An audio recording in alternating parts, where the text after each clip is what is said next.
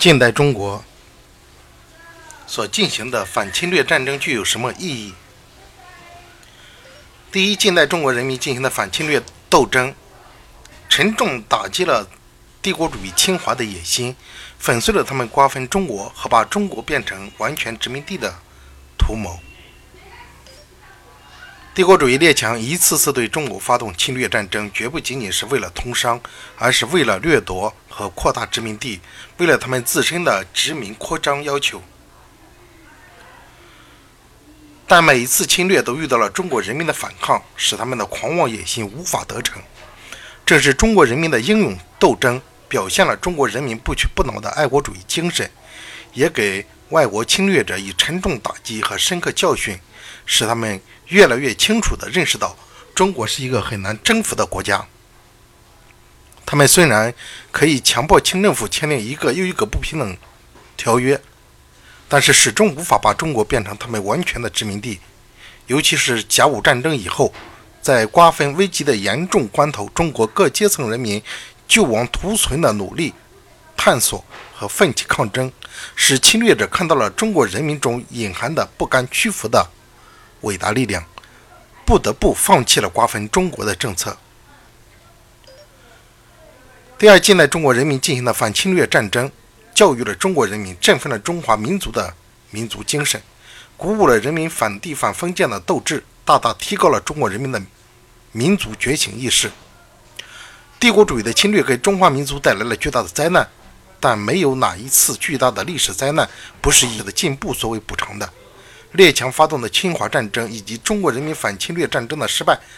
从反面教育了中国人民，极大地促进了中国人民的思考、探索和奋起直追。鸦片战争以后，先进的中国人开始痛定思痛，注意了，注意了解了国际形势，研究外国的历史地理，总结失败教训，寻找救国的道路和御敌的方法。于是有了“师夷长技以制夷”的思想提出。甲午战争以后，中华民族面临生死存亡之际，帝国主义的瓜分狂潮和民族危机的刺激，全民族开始有了普遍的民族意识的觉醒，救亡图存的思想日益高涨。正是这种亡国灭种的危机感，增强了中华民族整体民族利益、休戚与共的民族认同感和凝聚力，成为中华民族自强自立。并永远立世界民族之林的根本所在。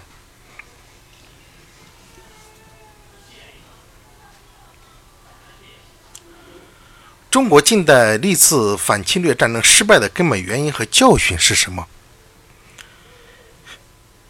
第一，近代中国社会制度的腐败是反侵略战争失败的根本原因。在一八四零年以后，中国逐渐沦为半殖民地半封建社会的过程中，清王朝统治从皇帝到权贵大都昏庸愚昧，不了解世界大势，不懂得御敌之策。另一方面呢，又使统治者和清军指挥人员在战争面前完全没有应变的能力和心态，不适应于近代战争。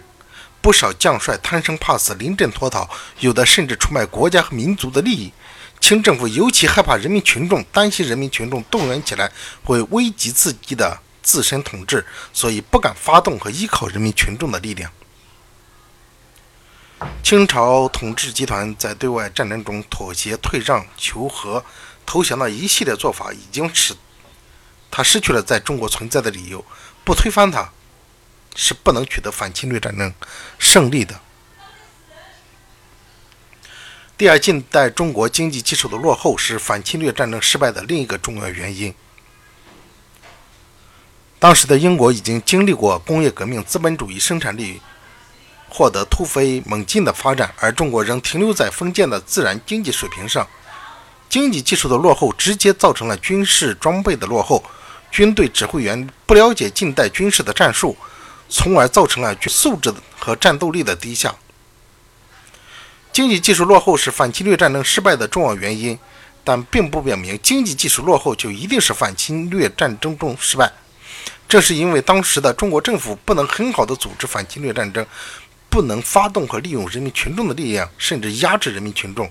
其失败是不可避免的。三，中国近代历次反侵略战争失败的教训，中国人民必须把反对帝国主义的民族斗争和反封建主义的阶级斗争统一起来，才能完成近代中国革命的任务。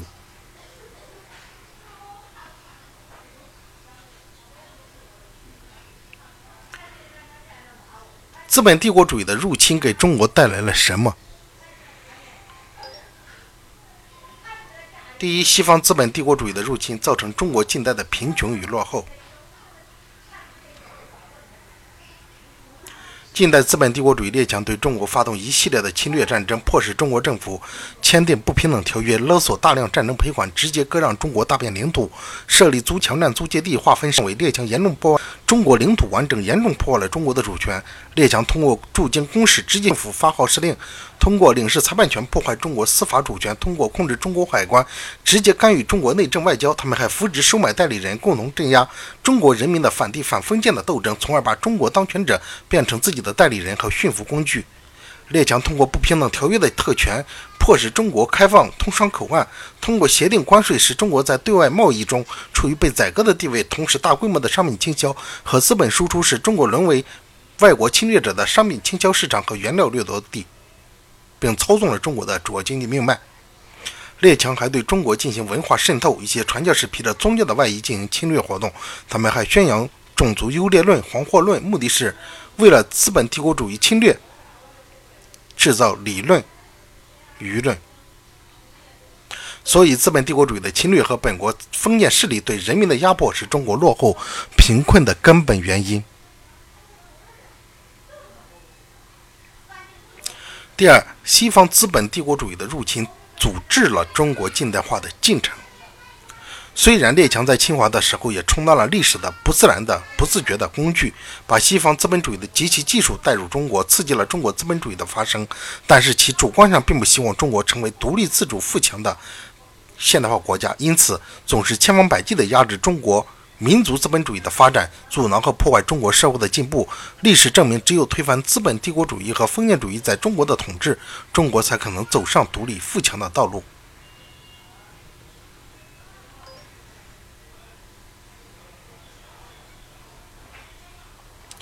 如何理解近代中国的两大历史任务及其相互关系？第一点，近代中国的两大历史任务：争取民族独立、人民解放，这是第一点；第二点是实现国家富富强、人民富裕，这是第二点。这是近代中国的两大历史任务。近代中国两大历史任务的相互关系是什么呢？争取民族独立、人民解放和实现国家富强、人民富裕这两个历史任务是相互区别又紧密联系的。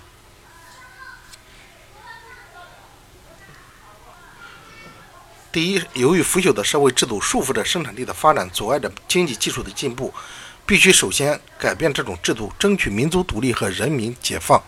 才能为实现国家富强和人民富裕制创造前提、开辟道路。近代以来的历史证。证明，争得民族独立和人民解放，必须进行反帝反封建的民主革命。实现国家富强和人民富裕是民族独立、人民解放的最终的目的和必然的要求。